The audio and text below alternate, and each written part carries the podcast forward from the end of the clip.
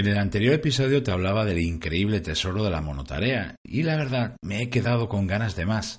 Así que en los próximos minutos me gustaría darte mis ideas favoritas para no caer en la multitarea, una auténtica plaga que crece y crece sin control. Gracias por estar ahí, soy Berto Pena y este es el podcast de Think Wasabi, donde aprendemos a ser más eficaces y a tomar el control de nuestra vida.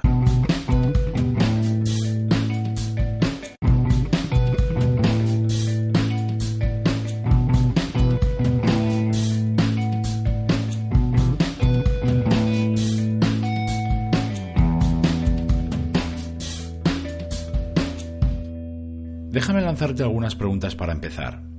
¿Cuántas aplicaciones abres en tu ordenador al empezar a trabajar? ¿Tienes tendencia a saltar de aplicación en aplicación aunque estés haciendo una tarea?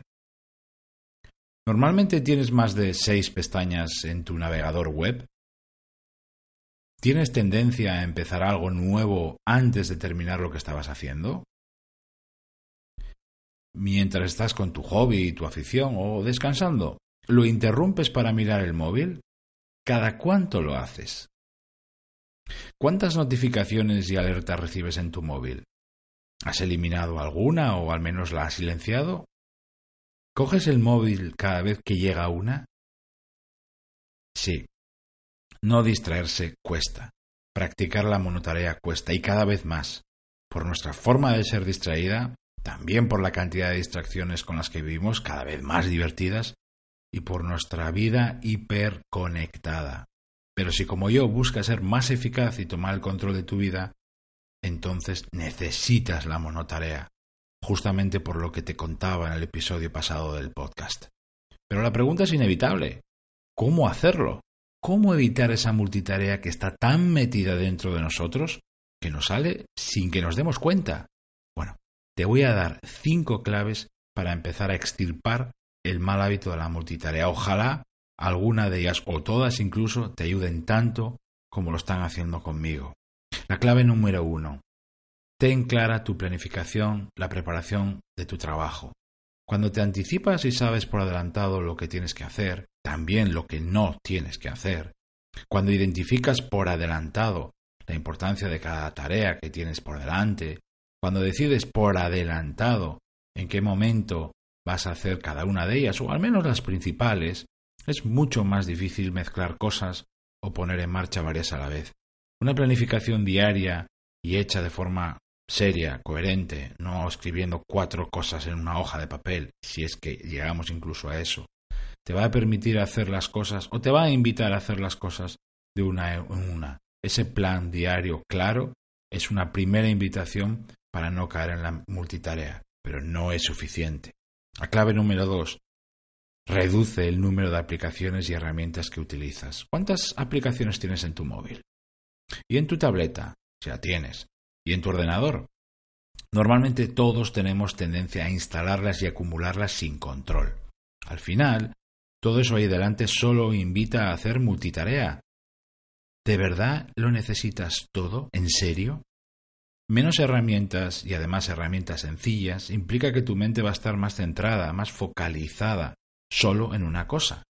Y si no, pregúntate cómo funcionas, cómo trabajas cuando solo tienes una hoja de papel delante de ti. ¿Ves? Necesitamos simplificar eso. Aligera el número de herramientas. Cierra o desinstala las que no te aporten o las que no necesites.